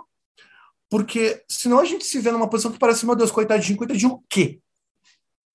Né? Ai, a nossa liberdade de expressão, mas quantas pessoas têm, têm o tipo de impacto que esse cara vai ter? Então, a não ser que você me mostre que isso está tendo efeitos reais né, para o ambiente público, e não me parece está tendo, porque está cheio de gente defendendo isso aí no esgoto da internet, né, me parece que a, focar nisso como algo que vai ter chilling effect está errado. Até porque os efeitos que isso teve para o Monarca até agora, eu só estou convencido que ele vai cair para cima. Daqui a pouco ele vai estar tá dando entrevista para Joe Rogan. Ele caiu para cima, né, gente? Ah, eu estou muito deprimido. Ah, francamente está muito deprimido, mas, de novo, você não perdeu dinheiro de verdade, não de verdade, né? As consequências do que você fez são extremamente mitigadas. Então, eu pegaria por aí a, a, essa discussão. Certo? N não sei, gente. Eu só estou querendo botar o caso Monarque especificamente. E, desde já, não acho que deveria ter censura prévia, tá? Não acho. Mas eu acho que adultos podem lidar com as consequências do que eles falam. E nesse caso é isso que está em jogo. O cara, o cara botou um monte de abobrinha no ar e o Kim, na minha opinião, foi pior que o Monark. Em termos de falar abobrinha. Né, falar bobagem. Pô, liberdade de ter partido nazista, velho. A gente realmente vai dizer, ah, não, tá tudo bem, tá tudo bem, nada. Olha o que você tá defendendo. Né? Não, não tá tudo bem mesmo. Ah, mas eu tenho que ter liberdade. Não, você não tem que ter liberdade de jogar esgoto na, na, na piscina pública, irmão. Você quer na sua jacuzzi privada, defecar na sua jacuzzi privada, a gente vai achar de mau gosto. Mas você não está na, na tua jacuzzi privada, você está num canal que milhões de pessoas estão assistindo, então as consequências têm que ser distintas. Né? Pelo menos é, é, é a minha abordagem aqui para pautar essa questão. Senão, velho, em termos. Senão a gente para de defender a escolha social, né? É, para mim é essa a questão. E entra muito também no que a gente tem no, na realidade americana, né? De, ok, você é livre para você falar o que você quer, mas você também é livre para poder arcar com as consequências daquilo que você diz. Então, a liberdade, né? Eu acho que ela entra muito na frase do tio Ben, né? Acho que ela poderia até ser parafraseada, que liberdade gera grandes responsabilidades. Então, o Uncle Ben, sim. É. é então... de novo, né, cara? Não dá para tratar o cara como um hipossuficiente o cara é plenamente capaz de lidar com as consequências e o, e e o desgosto social do que, ele acontece, do que aconteceu ali, porra, ele é necessário, mas eu acho que a gente está vivendo numa sociedade muito ruim se você tem um deputado federal falando num programa com milhões de pessoas, centenas de milhares de pessoas de audiência, que o partido nazista está ok, e a gente age como se nada estivesse acontecendo. Porra, isso é um problema. Não, não. É, é, é bom que as pessoas reagiram sanguineamente ao que rolou ali. Você tá com a cara aí de que. Ah, eu, eu, como eu disse, né? Eu vim para bagunçar o meio de campo. É, cara, sobre o caso do Monark, eu, eu tô de acordo com o Pontinho na parte do partido. É, eu acho que realmente é, é, é um, um, passo que, mesmo na, na, minha posição de liberdade de expressão, não, eu não defenderia. Eu acho que não tem como. Mas sobre a, a, outra possibilidade, eu vou trazer primeiro algumas reflexões. A primeira tem um artigo do Steven Shave, eu acho que foi publicado na Law, não sei se foi na Harvard é, Law and Economics Review, alguma coisa assim, que é Law and Morality as Regulators of Conduct, a lei e a moralidade como reguladores de conduta. E ele chega a uma conclusão de que as punições sociais elas são muito mais desproporcionais do que as punições estatais. Até porque a gente pode levar em consideração ainda, primeiro, que a punição social ela é muito mais pela turba enfurecida, é muito mais reativa do que o devido processo legal. É, sobre cultura do cancelamento, que as pessoas acusam, acusam, acusam que o que foi feito com o Monark. É, eu acho que tem, tem certas coisas ali, cara, que entram justamente na liberdade, na questão da liberdade. Ele teve a liberdade de falar o que ele queria, e as empresas hoje estão vendo ele como uma pessoa tóxica e não estão querendo se associar. Aí o YouTube chegou e disse: ó, é, eu não vou mais te dar um canal, e se você for fazer um canal pelo nome de outra pessoa, a gente vai te banir de mesma forma, que você vai estar. Tá, ah, o YouTube está tirando minha liberdade de expressão. Eu, é o quê, bicho? A, a, a, você ter o direito de falar é diferente de você ter a necess... você ter o direito de exigir de uma plataforma te dê espaço para você falar. Não funciona assim. Não, é, é são dois tipos de liberdade diferentes. Lógico que você não vai dizer que a, as plataformas têm que ter um direito absoluto e pode fazer tudo o que quiser, mas existem certas linhas que você tem que delimitar, e elas são plataformas privadas, elas têm que têm, têm compromisso com os shareholders, e elas dão dá espaço para uma pessoa que no Monarch pode trazer prejuízo para ela na leitura delas. E é justo que elas não queiram se associar. Resolvido aí. Problema nenhum. É, onde é que eu vejo o problema? E aqui eu não quero ser sommelier de, de discurso de ódio, certo? O que, eu, o que eu vejo aqui, eu vou trazer um caso que, pelo menos na minha visão, ela reforça um pouco o que eu disse sobre um sentimento, um zeitgeist, ou Volksgeist aqui, que seja predominantemente anti-bolsonarista, que esteja com muita repulsa de certas ideias específicas. O que o monarca disse, a forma como ele disse, até a forma como ele disse, foi muito rechaçado e eu acho que aqui se deu muito pela visibilidade que o monarca tem que eu acho que o canal dele, eu acho que o canal do Flow tinha 3 milhões e meio de seguidores, alguma coisa do tipo, né? Mas, cara, tem gente com muita visibilidade, que talvez não seja um décimo do Monark, mas um décimo do Monark ainda são tipo, 300 mil seguidores, não é pouca gente, que fala muita coisa muito pior. Fala coisa muito mais bárbara. Tem vídeo, tem vídeo da internet, cara. O Jones Manuel, ele vai ser ele é pré-candidato a governador de, de Recife, de, de, de Pernambuco, cara. Tem vídeo do Jones Manuel ele numa palestra sobre o PC, sobre a, o estandarte do PCB, ele dando uma palestra, ele diz o seguinte: a gente tem que estimular o ódio de classe, a gente tem que acordar querendo esfolar o, o patrão, a gente tem que querer pegar as autoridades pela cabeça e arrancar o cabelo, tirar a, a, peruca do fluxo, tem que odiar, tem que cuspir, tem que querer odiar esse tipo de gente. O chefe do, do, do, da presidência, do Congresso, do, do STF, tem que odiar essa galera toda. Nenhum, nenhum mais, nenhum porém, nenhum todavia, nenhuma nota de repúdio, nada, nada contra o cara. Ah, Davi, porque não puniu um, não vai punir o outro? Não, não estou dizendo isso. O que eu estou dizendo é que a gente tem que levar em conta das, da punição na análise que a gente está fazendo, que nem a gente conversou, né, Ponte? A gente conversou sobre a guerra na Ucrânia. A gente tem que fazer uma análise complexa. Não adianta a gente só chegar e dizer que ah, isso aqui é justo e pronto. Não. Coloque todos os fatores que estão na mesa porque existem certos argumentos que devem que, que são justos de serem feitos. E, por exemplo, o Jones Manuel é um cara com 150, 200 mil seguidores, e ele fala esse tipo de barbaridade dia após dia, dia após dia. Aí a pessoa diz: ah, o YouTube tá banindo o menino, não tá banindo o Jones. Cara, o problema do YouTube, lógico que ele tem, como eu disse, ele tem o direito de banir quem ele quiser. Mas a partir do momento que ele diz que ele não compactua com o discurso de ódio, ele está criando um precedente para ele, certo? Então, beleza, você não compactua com um discurso de ódio, você vai banir o monarca por causa disso? Completamente justo. Mas você pega discurso de ódio diferente, que está sendo, tá sendo é, exercido por várias outras pessoas dentro da plataforma e a, e a plataforma não faz nada, o que, que isso está dizendo? Que a plataforma ela não tem um problema com o conteúdo do discurso, mas com a visibilidade que as pessoas têm. Então, isso, a meu ver, do ponto de vista jurídico, pode gerar até um processo aí de quebra de contrato porque, por exemplo, o Jones ele usa o canal dele dia após dia pra ter. Cara, tem um, um, vídeo dele, eu acho que é com um cara da saia da Matrix, eles conversando sobre um, uma limpa que o governo chinês estava fazendo nas think tanks. Tem outro ele dizendo que se a, a revolução a revolução desse certo, a revolução comunista dele desse certo, eles iam mandar os liberais para a gula de canavieiro. Eu disse ponte, a gente ia capinar, ia ficar capinando can, can, canavial junto, eu e tu lá. A gente ia, ia para na, na, na, na Revolução do Jones, a gente era o primeiro a mandar para lá.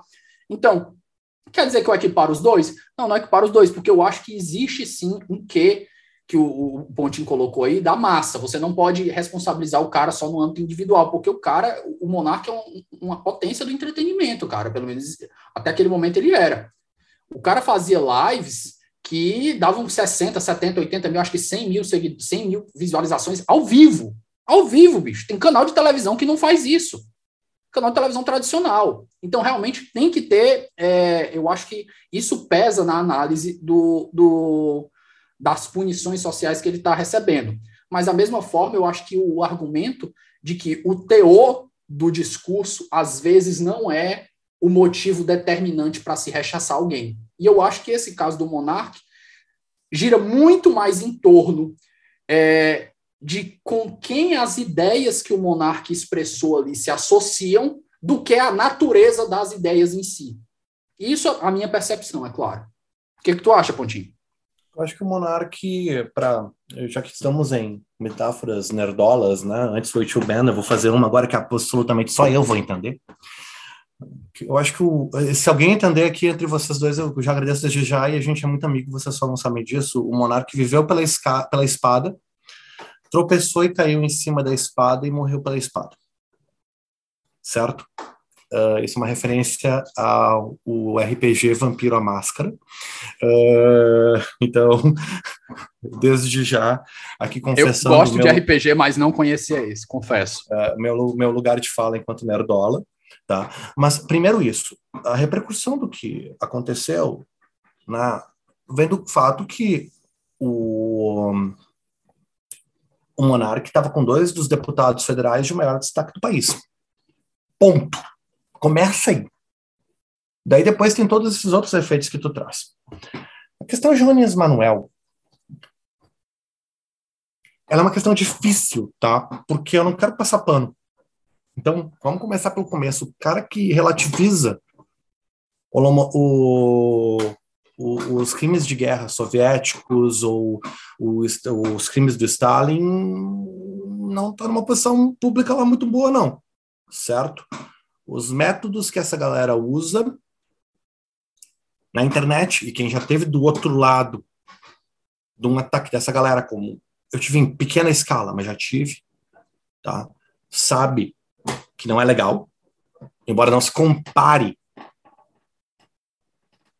Não, e aí que entra a questão. Não, não dá para comparar com a estrutura que existe dos canais de extrema direita. Não dá. Não dá para começar a comparar. Né? Um Brasil paralelo, por exemplo, com o Jones Manuel. Não tem, não tem comparação. A estrutura é completamente distinta. Né? O, o, digamos assim, a plataforma que existe, a grana que existe para os dois, não são comparáveis, né? embora os métodos às vezes sejam. Posto isso, não, não, não teria nenhum desconforto, Davi, uh, com relação a gente pensar em arcar com as consequências ou colocar consequências para essas figuras. Inclusive, isso que tu trouxe, né, de uma candidatura pública de um indivíduo que defende esse tipo de posição publicamente. Claro, a gente tem que discutir se ele está tá defendendo isso como política pública. É um pouco diferente. Né? Bom, o cara está defendendo uma política pública de extermínio na plataforma de governo dele, porque essa é a sutileza da coisa, né? Você consegue ser comunista sem defender assassinato em massa. Consegue, é possível. É possível. Você pode não gostar de comunismo, eu não gosto. Mas assim, dá para defender comunismo sem defender assassinato em massa. O mesmo não pode ser dito sobre nazismo. Não dá para defender nazismo sem defender assassinato em massa. Está dentro, tá dentro da ideologia. Não tem como separar. Né? Então, primeira coisa que tem que ser vista é essa questão com relação à atuação dele no PCB enquanto agente público. Né? Uh, agora, eu concordo contigo, as, as merda que ele fala dentro do canal dele deveriam ter consequências talvez mais amplas, mas daí passa pelo público dele ser um público muito mais engaiolado, ou seja, não, quando repercute para fora, repercute como piada, porque ninguém acha que um cara desses tem alguma possibilidade de ter um impacto público real. E com razão. E aí entra daí sim um argumento utilitário. Né? Os efeitos do que o monarque está fazendo, a gente conhece bem, que é a banalização, o que acontece quando esse tipo de discurso começa a ser banalizado publicamente. Um, o tipo de efeito que um cara como o Jones Manuel é capaz de gerar é muito menor, e talvez por isso a resposta seja muito menor também. Né? Até onde me consta, ele não está multimilionário. Né? Até onde me consta, os canais dele não geram tanta grana assim, como gera para o Monark. Porra, os patrocínios do cara, o cara. Né? Não tem comparação nesse sentido, na estrutura. No conteúdo, tem. E daí, eu, como eu te falei, eu não teria problema nenhum como eu falo publicamente contra o que o cara faz. Acho que tem que ser falado. Ponto. E eu acho que essa, diga-se de passagem, eu acho que falar contra o nível de atuação que tem que existir contra esses dois caras, certo? E daí o engajamento com a atuação contrária é consequência também do nível de publicidade que essas figuras têm e do tipo de inimigo que eles fizeram. Mas como o monarca gera muita inveja, por ser uma pessoa com muita capacidade pública, é claro que quando vem a resposta, ela vem com muita força. Bueno, mas daí tu fez a tua fama deita na cama, irmão. Tava gostosinho quando tava gerando dinheiro. Agora você vai ter que gerar as consequências de ter essa posição. Talvez você devesse ter sido mais responsável. Ou talvez não, porque, né? Então, mesma coisa o Jones. E eu queria lembrar vocês: a hora que tiver consequências para um cara como o Jones, provavelmente vai ser muito pior do que para um cara como, como o Monark, entende? Então, também são coisas importantes de pautar aqui. Mas eu não tenho problema, assim, se a, se, se a, se a tensão é, ah, então tem que rolar quando acontece defesa de discursos extremos de esquerda. Tudo bem, mas desde que primeiro a gente reconheça que as condições materiais de execução do discurso são fundamentalmente distintas nos dois ambientes de mídia, porque eles são. Né? Não, não, não há um paralelo entre o ecossistema que gira em torno do monarca e o ecossistema que gira em torno do Jones Manuel. Não, não tem paralelo no ecossistema, né, gente? Acho que isso a gente pode reconhecer. O conteúdo pode ser igualmente chilling, né? Pode ser, sei lá, arrepiante. Mas daí eu acho que as formas de resposta têm que ser proporcionais ao tamanho dos canais. Também. Né? Uh, tô pensando aqui alto com vocês. Tá? Tô comprando a tua provocação em alguma medida, mas eu acho que tem Deixa eu pegar só um gancho no que tu falou, é, Pontinho. Tem um ponto aí, tu falou do Brasil paralelo, né? Realmente, uma indústria que deve receber dinheiro aí. É, é tipo aquelas brincadeiras que ele faz lá nos Estados Unidos, né? Os Koch brothers devem, devem injetar dinheiro aí à torta e à direita, porque sabe que isso vai dar dividendo político no futuro. Mas eu estava vendo isso hoje, uma publicação, né? Existe uma conta muito interessante no Twitter que se chama Brasil Paralerdos, uhum. que é justamente é, eles expõem os argumentos que o Brasil Paralelo usa, eles trazem alguns vídeos e eles colocam contrapontos. É um contraste excelente. E eles colocaram, acho que um dos vídeos que eu, eu acompanho muito pouco, apesar de eu seguir, apareceu na minha timeline um vídeo que eu achei abjeto, que foi um grupo do, do pessoal do Brasil Paralelos, eu acho que era inclusive uma jornalista lá de direita, que acho que é Ma Ma Mariana Brito, alguma coisa assim, ela falando que só deveria votar quem paga DARF. Só quem paga uhum. DARF deveria ter direito a voto. Eu fiquei assim, meu Deus do céu, bicho. É, essa galera, ela não vê como isso, dentro desse discurso, tem não só elitismo, porque elitismo eles já sabem que tem, mas eles não vê como tem uma quantidade de coisas aí que até racismo entra dentro dessa, dessa visão deles e eles não entendem. Mas, enfim, é muito bacana o contraste que essa conta faz. Mas hoje parece que, é, essa semana, parece que dentro da UFPR estão querendo mostrar um documentário do Brasil Paralelo. Uhum, e, essa, e essa conta está querendo fazer pressão para que a universidade, não são só os estudantes, não, está querendo que a universidade bloqueie. Eu disse assim, cara, é, eu já fico feliz, primeiro, que não estejam metendo o, o, organizações estatais só do campo de discussão já está num nível de responsabilidade social, eu já fico feliz. Não é suficiente para mim, mas eu já fico feliz. Enquanto os debates, por exemplo, o que, o que me incomodou com o caso do Monark é o pessoal pedindo prisão. Todo o resto, meu amigo. Com certeza. Se você quer que seja, se a sociedade quer aquilo ali, eu acho que cabe a mim, enquanto defensor de uma sociedade aberta, apontar certos, certos elementos que eu acho que deveriam ser melhor ou pior elaborados. Mas o, só o fato de terem pedido prisão ali, para mim, eu acho absurdo, entendeu? Então, no ponto de, no campo de vista social, show.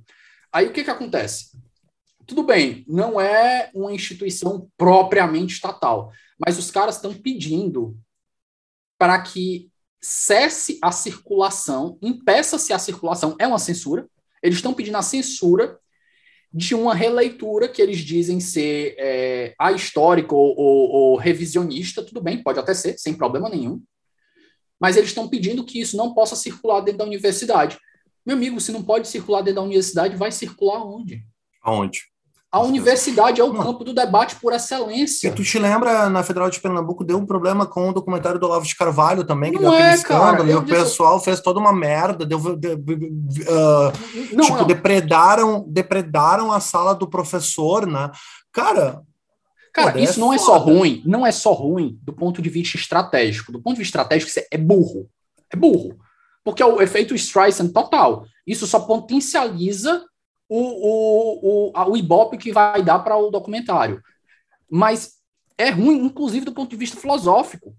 Não é só do prático. Cara, você está dentro da universidade. Um dia desse, estava saindo a notícia, é, eu estava vendo uma nota de, não sei nem de qual foi a universidade, tu pode me dizer se tu viu isso aí também, Pontinho professores dizendo que é, era absurdo posições que questionassem ou problematizassem o racismo estrutural. Eu, bicho, eu acho o racismo estrutural uma posição super válida. Eu concordo com vários pontos, eu acho que existem vários elementos que confirmam aquilo ali.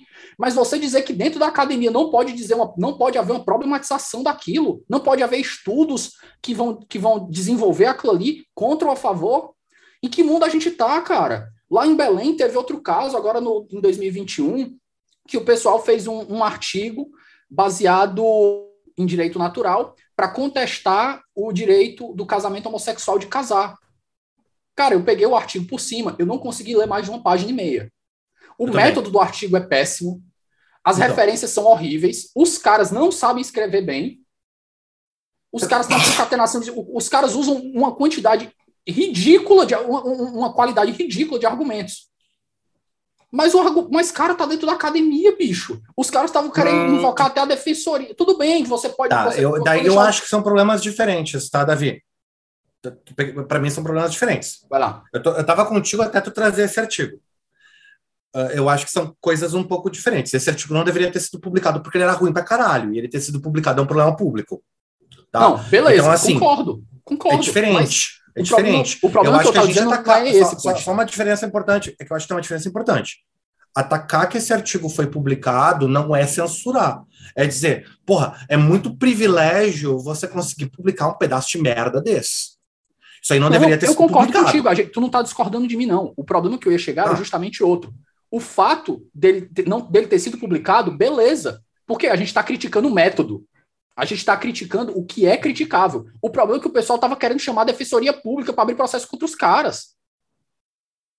Tinha Ah, gente defendendo Daí vira isso. moralismo. Né? Eu Daí disse vira assim, pelo amor de. Deus. Eu disse assim, o Não, o ataque tinha que ser no nível da revista. Exato, Tinha que atacar a revista e os processos da revista e exato. perguntar como é que foram os revisores, por que que isso aconteceu, né?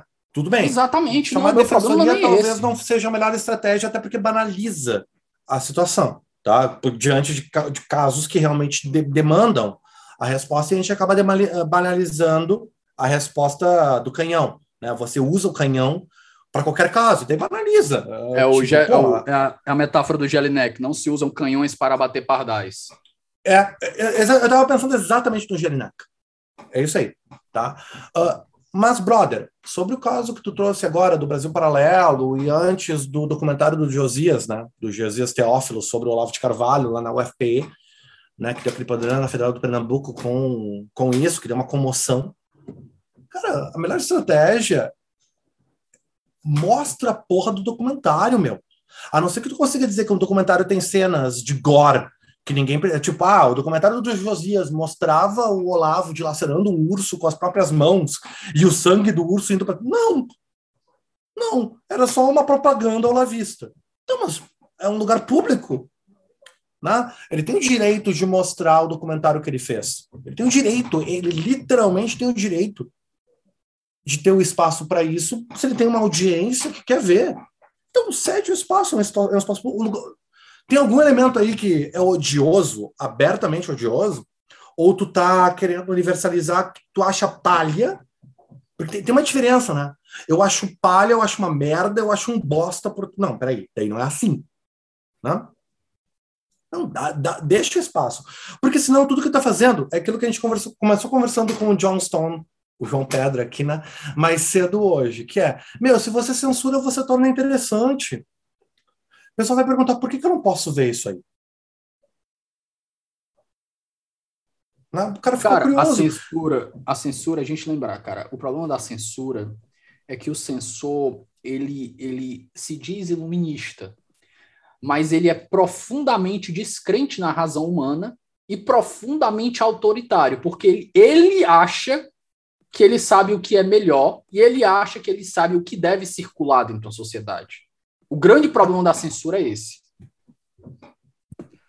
Aproveitando que a gente comentou sobre essas revistas, é, queria puxar vocês aí para a gente come começar a trazer as referências aí culturais, bibliográficas, principalmente, dos nossos ouvintes em relação a esses temas. É, eu já trouxe algumas, eu acho, inclusive trouxe Anthony Lewis, é, Liberdade para as ideias que nós odiamos, em português, né? E aproveito também para botar mais uma, que é do livro do Owen Fisk, que é a Ironia da Liberdade de Expressão, que é um excelente livro, difícil de achar, mas uma dificuldade, mas é um excelente livro. E aí passo aí para você, Davi, e, para o Pontim, para vocês trazerem também não só livros, mas também podcasts, filmes e afins. Cara, podcast, filmes e afins, eu vou sugerir de cara a última conversa que o Pontinho teve com o Pedro Dória, no canal do meio do Pedro Dória lá. Tá muito boa. Livro aqui, é... deixa eu olhar aqui para a biblioteca. Acho que o primeiro que eu, que eu vou sugerir aqui é um livro do Richard Delgado, que é do pessoal, do pessoal que estuda teoria crítica da raça, que ele tem um livro muito bom que é Must We Defend Nazis, né? Devemos de, nós devemos defender nazistas? Ponto de interrogação. Não acho que não tem tradução português. Para quem quer os mais clássicos da liberdade de expressão, tem um que a leitura não é tão agradável, mas ele é considerado junto. Eu acho que eu achava até que ele era anterior ao Spinoza, o, o, o Pontinho, que é o do John Stuart Mill, ou do John Milton, perdão, do John Milton, que é discurso pela liberdade de expressão ao parlamento, que o, John Milton vai defender. Eu acho que o do Milton é anterior ao do Spinoza mesmo. É, eu tenho eu acho que é. Eu tenho essa Não, mas é que o, o do Spinoza já é uma, uma forma é, liberdade filosófica, de, por isso. De expressão propriamente, não é imprensa, né? É, exatamente. Esse, e ele é uma é. fundamentação é. mais filosófica e não tão política, mas por isso. Então eu faço esses dois aí, né? Do, do John Milton, liberdade, é, é discurso para o parlamento sobre a liberdade de, de expressão e de imprensa, e eu deixo aí o, o, as outras indicações que o Pontinho tem muito mais propriedade para falar aí do que eu. Na realidade, eu vou fazer um, um, Vou plantar aqui um artigo que eu gostaria, que é um artigo meu, que eu gostaria que tivesse mais leitores. Eu trabalhei, eu fiz um artigo fazendo uma comparação sobre a suposta ideia de liberdade de expressão incondicionada em John Stuart Mill, onde eu faço uma revisão de toda a literatura sobre liberdade de expressão que é um pouco um ensaio para o livro que eu estou tentando escrever, né? Mas a Covid não deixou a gente terminar nada. Então eu estou meio que batendo cabeça para terminar essa porcaria desse livro, que é justamente tentando fazer um apanhado sobre essa discussão na literatura sobre liberdade de expressão. E esse, esse textinho, depois eu vou te passar o link, João, uh, trabalhou isso. Eu publiquei ele em duas vias. Eu publiquei ele eu acho que ele está na academia, porque eu lembro de ter visto ele na academia. Isso, ele tem uma versão numa revista na Federal do Piauí, e uma versão no nosso livro. A gente tem o nosso grupo de pesquisa em Amarte a 100. Inclusive, daqui a pouco vamos lançar o, o evento desse ano. Vocês estão todos convidados para submeter papers. A gente quer muito articulação de direito com 100. E tem muita coisa para ser dita. Né? Eu tenho um grande amigo que está pesquisando do Working e 100. Tem bastante coisa. Sheila Ben Habib também. Todas essas articulações possíveis aí, né? Então, vamos lá. Está aberto querendo, é só conversar comigo e a gente dá um jeito de fazer alguma coisa legal. Uh, e tem um livro anual do nosso grupo de pesquisa. E daí no, no foi no penúltimo, é, no penu, na penúltima edição de 2020, 2020, eu trouxe um texto que eu acho que ficou bem legal sobre todo esse debate, tentando trazer como é que ele seria pautado nessa via mais institucionalista, né? Uh, que eu reconheço desde já, gente. A via institucionalista talvez seja a mais utópica de todas. Tá? Mas eu também acho que é significativo que a gente chegou num ponto onde qualquer regulamentação que entre no nível da escolha social é imediatamente reconhecida como utópica. Isso é um problemão.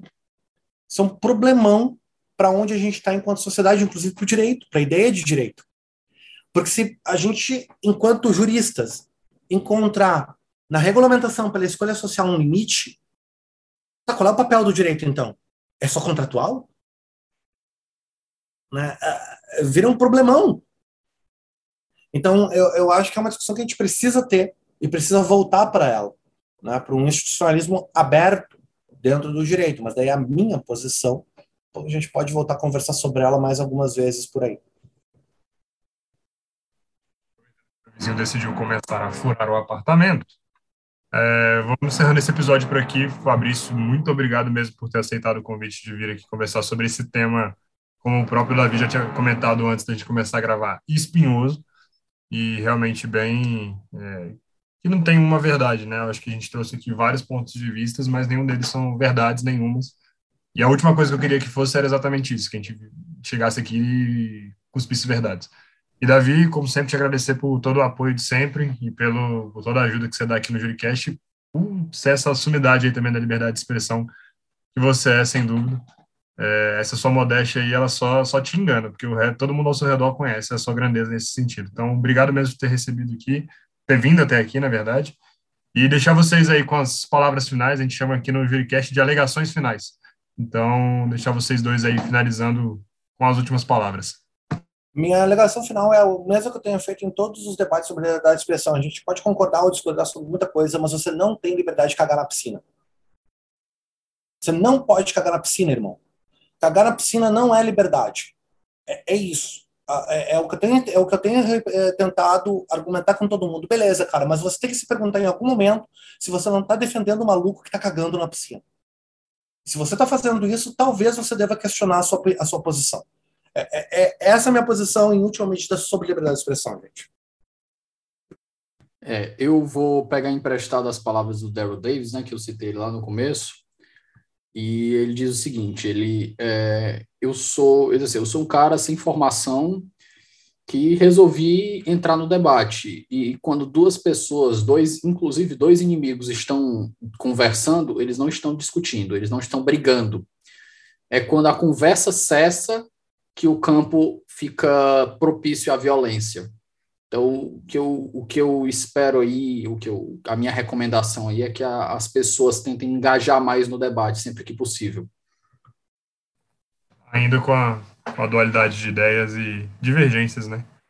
Então, encerramos esse episódio por aqui. Obrigado, Davi. Obrigado, Pontinho.